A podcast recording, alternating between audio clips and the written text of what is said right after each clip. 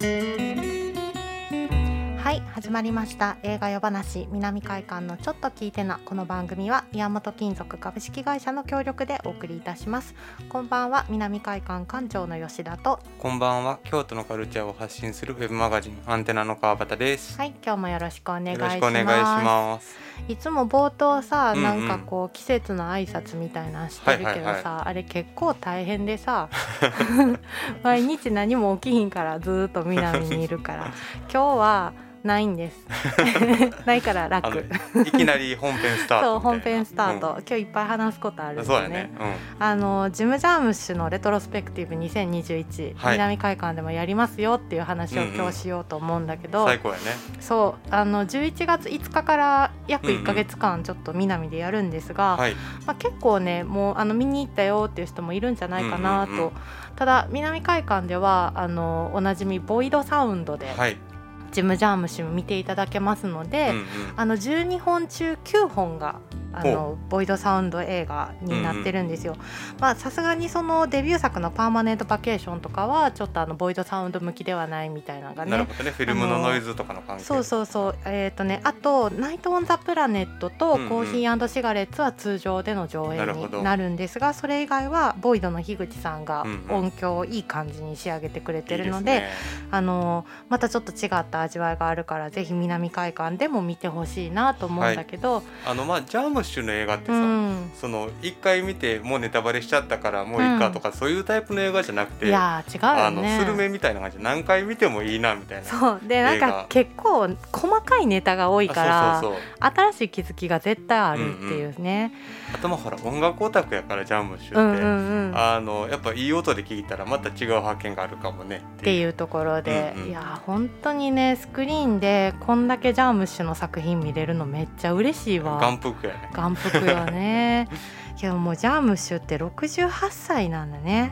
あのジャームッシュさ髪の毛うんすごい薄い色やから、うん。で大きいサングラス常にかけてるし、うんうん。年齢不詳感すごいいやすごいねいつ見てもなんか一緒うん置いてないなみたいそうあな。のなんか少なくとも物心ついた時からジャームッシュ老けてへんな老けてへんんなっていうね。だからまあ銀髪なのか柱がだったのかっていうのがわからないぐらいもうほんといつまでたってもかっこいいよかっねこいい。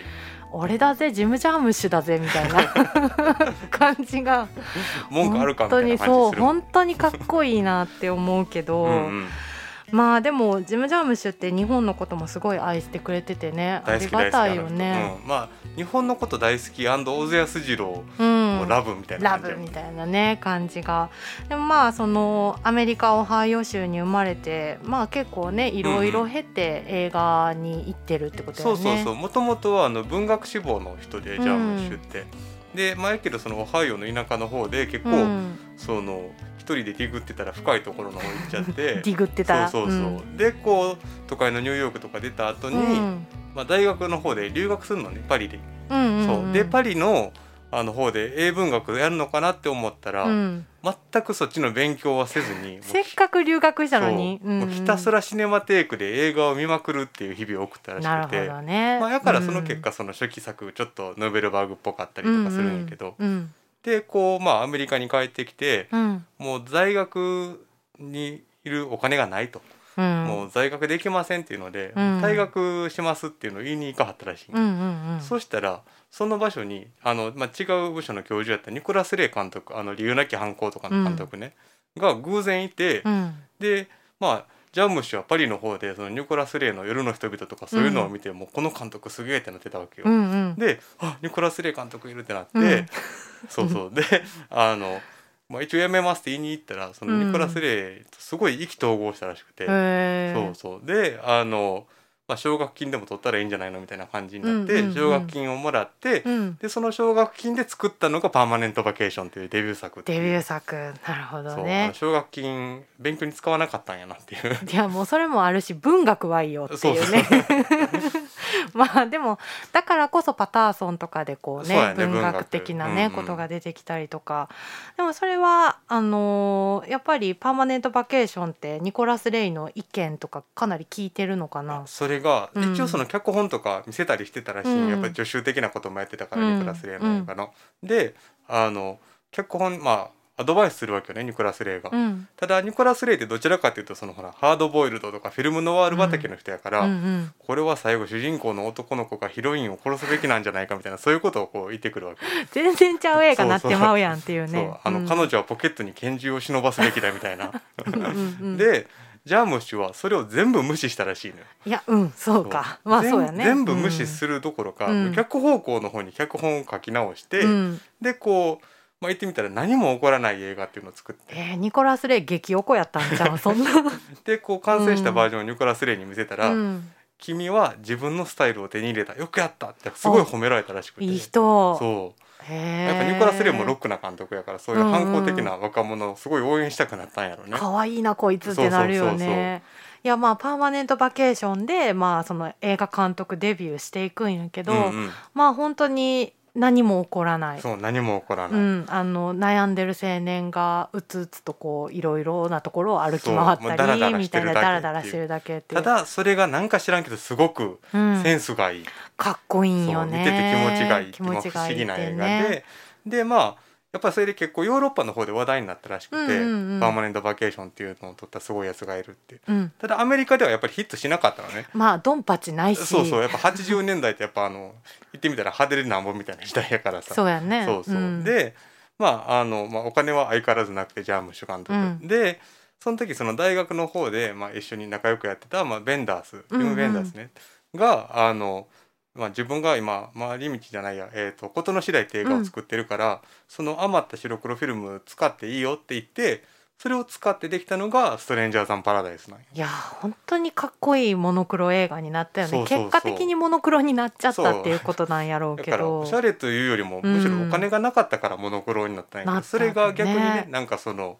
よりスタイルをさそこう尖らし続け結果になったっていう。うそうやね。ジョン・ルーリーとかめちゃくちゃかっこいいからね。そうむちゃくちゃいい。とにかく無表情よな。この頃。そうやね。ううん。うん。ん、まあずっとそういう感じやけれどまあそれが確立してきたっていうかさ。そうそうもうなんかなんやろな。居場所がない若者たちを描かせたらピカイチっていうか。最高よね。ね。だからなんかこう言ってみたら80年代版のヌーベルバーグみたいな、うん。新しい波みたいなのがそれでやっぱ起こって、うんうんでまあなんていうのかな。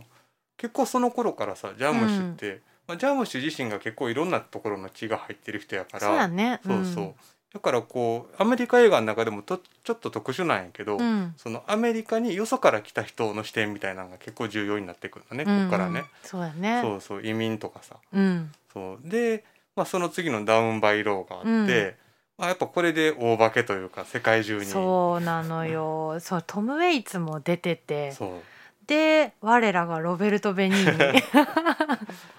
うん。ロベルト・ベニーニよくアメリカに引っ張ってきたなって思うよね。そうやんね、86年か。だからコメディアンやってた頃どうなんやうんろ。そうやね、まあ、一応うん。どうなんかな、まあ、うん。イタリアの方ではもちろん主演作とかがあったけど、うんうんアメリカではほぼ無名のそうやん存在やったねと思うよ。がこの後に「Life is Beautiful」とかがやってくるそうそうそう。感じだって「やから Life is Beautiful」の15年以上前ぐらいうん、前にねそう。いやほんでまた小粋なイタリアンだ伊達男ではないけど イタリア人をそうね。そう。まあでも最後の方のさ、もうすぐ彼女できちゃうみたいな。いやもうそうそうそう いいよね あの感じが。本当にすごいいいなんだろう友情もの、うんううんん、なんよね。ダンバイローは。刑務所の中で出会ったそうそうそう。3人の男がこうまあ脱獄して、まあ、友達になっていくみたいなね、そう。内容なんやけどあのロベルト・ベニーニが英語があんまり堪能じゃないから。うんうん。まあまあ2人そのトム・ウェイツとジョン・ルーリーがこうちょっとちょっと助けてあげたりとかっていうねまあ、でもその主人公たちがうん。刑務所に行くまでのシーンがうん。すごいそのフィルムのワール的というかさ、そうやね。やっぱニコラス、ス・レイの影響をやっぱなんやかんや言って受けてるんやなみたいな、そう確かにあるよね、うん。でも本当にスタイリッシュででもその後もちょっとロベルト・ベニーニの話にすると「ナイト・オン・ザ・プラネット」にも出てくるやん。でダウン・バイ・ローでそのロベルト・ベニーニがあの捕まった理由っていうのが まあ一応殺人なんやけどうんうんうん。まあ、なんかイカサマしててその賭け場みたたいな賭場みたいなところで、あのイカサマしてたらバレてでビリヤード台にあったビリヤードのボールをあの投げたら当たって死んじゃったみたいな。そうそう。な投げてきたから投げ返したら当たっちゃってそうそう。でその投げた球が8番のボールやったみたいなことを言ってて、でそしたら今度「ナイト・オン・ザ・プラネット」でイタリアローマのそのタクシー運転手をロベルト・ベニーニが演じてるんやけど、うんそうやね。あのタクシーのこのななんていうのあれさいなんかあのギアシフあトみたいギアなやつね。シフトのやつ、あの8番のボールついてるっていう。う んいや間違いなくそれはもう狙ってるネタでしょ。狙ってうんこうつなげていってるんやけどなんか我々がちょっとジャームシ関係ない話しちゃうけどさ、時々話するさロベルト・ベニーニの「ミスター・モンスター」ってあるやん あれいまだに探してんねんけどまだ見てへんねんけど。誰も見てないんじゃないいやもうあれもう最高でさいや私はロベルト・ベニーニあれが一番最高だと思ってるんけど。そうあのーぜひねその見る機会があったらビデオでしか見れないけど。もうそれこそ南海館でもう配給したらいいんじゃないかぐらい。したい大好きほんとしょうもない。そういや本当、うん。ミスターモンスターとかね。ねあのジョニーの事情とかさ、ねえ。誰が覚えてるんやろっていうあのビデオでしか出てなかった。た。ベニーニのコメディいやベニーニは本当にもともとすごく好きででもそれかけるジャームッシュ、まあ、やっぱりなんだろうなコーヒーシガレッツのロベルト・ベニーニの印象が強い人が多かったりするんかなジャームッシュの中やったら。どうかな、うん。まあ、世代によって違うとも思うけど、まあ違うか。自分たちの世代やったらコーヒー&シガレッツの方が。そうやん。ね、みんな見に行っててみんなポスター持ってたチラシとか。わかるわかる、うん、本当に流行ってたなと思うんだけど、うん。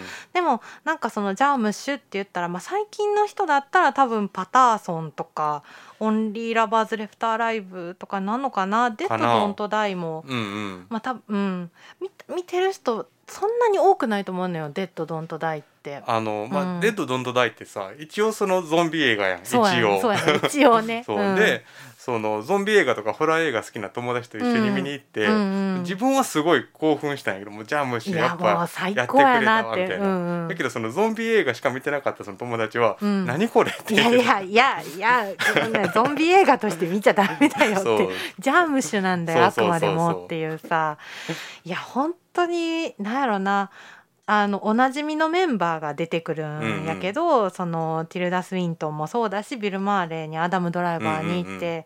でそのなんやろうなあのなあ言葉出てこへんその台本のこととかを言っちゃうみたいな。ああメタ映画的な要素ってメタことねそう出てこないけど、メタ映画的になってるから、うん。それがすごくこうクスッときちゃうっていうか「デッド・ドント・ダイの」あのテーマソングがこうラジオから流れてきた時に「はいはいはい。あこのデッド・ドント・ダイいい曲だよね」ってアダム・ドライバーが言って、うんうん。でビル・マーレが「まあ、いい曲だけどなんで知ってんの?」みたいに言ったら「うんうん。いやここの映画のテーマソングだからさ」みたいなのとか「いやこのあと嫌な結末にしかならないんだよね」みたいな「なんで知ってんの？いや脚本読んだんだよね」みたいなのとか。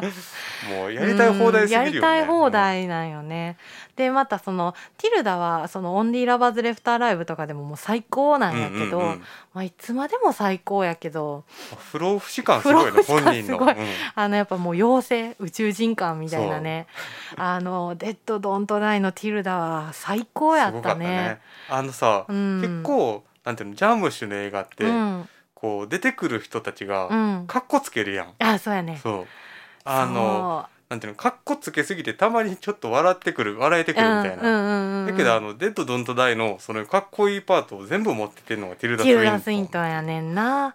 いやーあんな日本刀めっちゃシャインみたいなさ 笑っちまあゃうけど,、ね。いやーでもその本当にその感じがずっとあって、うんうんまあそれこそジャームッシュ監督ももうかっこよすぎて、うんうん。かっこいい風みたいな感じやん。なんか もうどやどうや俺俺だ俺だみたいな、うんうん。なんかそういう感じが本当によくてさそれで言うとミステリートレインにそのうんうん。若き日の永瀬さんが出てるんやけど、はいはい永瀬正敏さんと工藤祐樹さんが日本人で出てって、うん。でもう本当若い時の永瀬さんってめちゃめちゃ尖ってるのはまあ分かってたけど、す すんごい尖ってらっしゃるっていうかいやもうかっこいいってなる。あの使い方ね。うんジッポがあのタバコに火をつけてうんうん。かっこよくカチャンって閉めた後に宙に放り投げてこうジャケットの内ポケットにシャッて入れるみたいな奇跡 こよさの奇跡みたいな感じがさいやーなんかそのやっぱり、まあ、ストレンジャーザンパラダイスもダウンバイローも、うんトム・ウェイツとかジョン・ルーリーはめちゃくちゃカッコつけてるのよ。そうやね。そうかっこいいもうあの何リーゼントにしてこう、うん。サングラスかけてるんやけどやっぱりどっかでそのアメリカの人みたいな海外の人っていう,、あのフィルターがかかることでかっこいいことが当たり前みたいな。まあまあまあまあ、まあ、そうなんかあんまりそのかっこつけておかっこいいぜっていう感じがあうんうん普通にかっこいいでしかないんやけど そこを日本人がこう演じてくれることで、うんうん。ジャームッシュの目指すかっこよさがようやくピンとくるっていうかあなるほどなるほど。確かにわかるわかる、うんここのこのラインなのねっていう、ななんかジャームッシュって結構そのよくよく映画を見てるとさ、うん。いろんな言語が話されるやうんん例えばうんこう、ストレンジャーザンパラダイスやったらうん。ハンガリー語やったりとか、うん。まあ、ミステリートレインとかやったら日本語とか、うん。でなんか絶対そのあれ吹き替え版を作らへんのやってジャームッシュって。うん。やっぱその言語の持つうん。独特のかっこよさとか、うん。あのその言語の人にしか分からへん何かみたいなのをさ、うん。こうやっぱこうちょっと入れてくる入れてくれるっていうのがね。いやだからその衣装とかもそうやけど、うん。あの読めるやん日本語が。あの、うんうん。ミステリートレインは2人が持ってるあの、えっとトランクはいはいはい。にめっちゃいっぱい日本語書いてくれてたりして、うん。なんかそういう一つとってもこう日本人を出してくれてるっていうことがすごく嬉しかったりもするし。うんうんうんうん。でそのなんやろ交流がずっと続いてパターソンにまでこう永瀬さんが出てくれてるっていう、ね続いてるもんね。続いてるのが。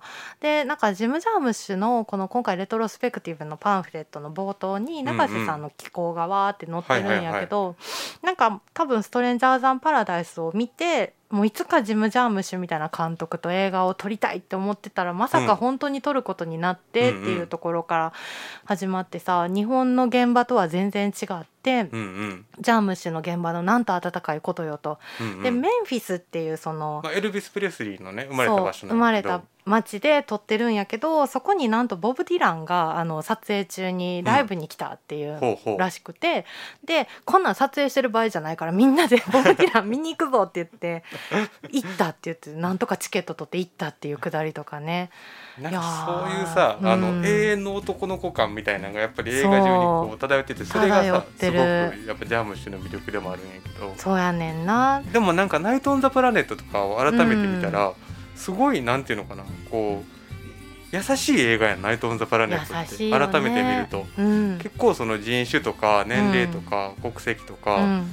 あのね、ハンディキャップあるなしとか、うん。そういうの関係なくみんなこう同等になんか下ネタ言い合ったりとか、うん。こう悪口言い合ったりみたいなさ、なんかこう今の世界にやっぱジャームッシュって必要なんじゃないと思う。いや本当にもう失業してたって、うん。なんかどんだけひどいことあったってまあ生きてりゃいいじゃんみたいなそうそうそう。感じとかもあるしね。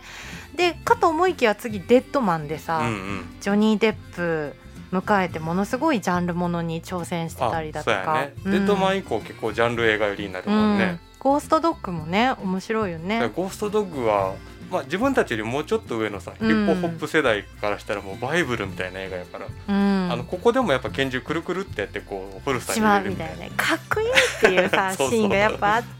でオンリーラバーズもめちゃくちゃかっこいい吸血鬼ものだし、でパターソンは、まあ、アダム・ドライバーがすごく素敵でね。ね円熟って感じするよね円熟って感じがする、本当にじんわり心にくる。で言ってたら「ギミー・デンジャー」でイギー・ポップのうんうん。ドキュメンタリーを撮り、そして「デッド・ドント・ダイ」でまさかのゾンビ映画を撮ってる。これが今そう大ふざけ最新作。いや今後のジム・ジャーム氏はどうなっていくのかなと70歳を目前にね。全然先読めへんもんね。さっき読めへん、うん。今何にハマってはんねろっていう 感じじゃない？いやほんとほんと。うん。なんかちょっと前まではなんかイスラム系の何かに惹かれてるのかなみたいな、ね。オンリーラバーズとかさ。オンリーラバーズからパターソンまでそういう感じのねうん、ううんんニュアンスがあったけれどもまあ一回ここでゾンビに振っちゃったからそそう次がどうなるのか非常に楽しみな 年をとってもいつまでも私たちを喜ばせてくれる監督ですよ。はい、11月5日から12月2日まで一挙12作品南海館でご覧いただけます。はいぜひご覧ください。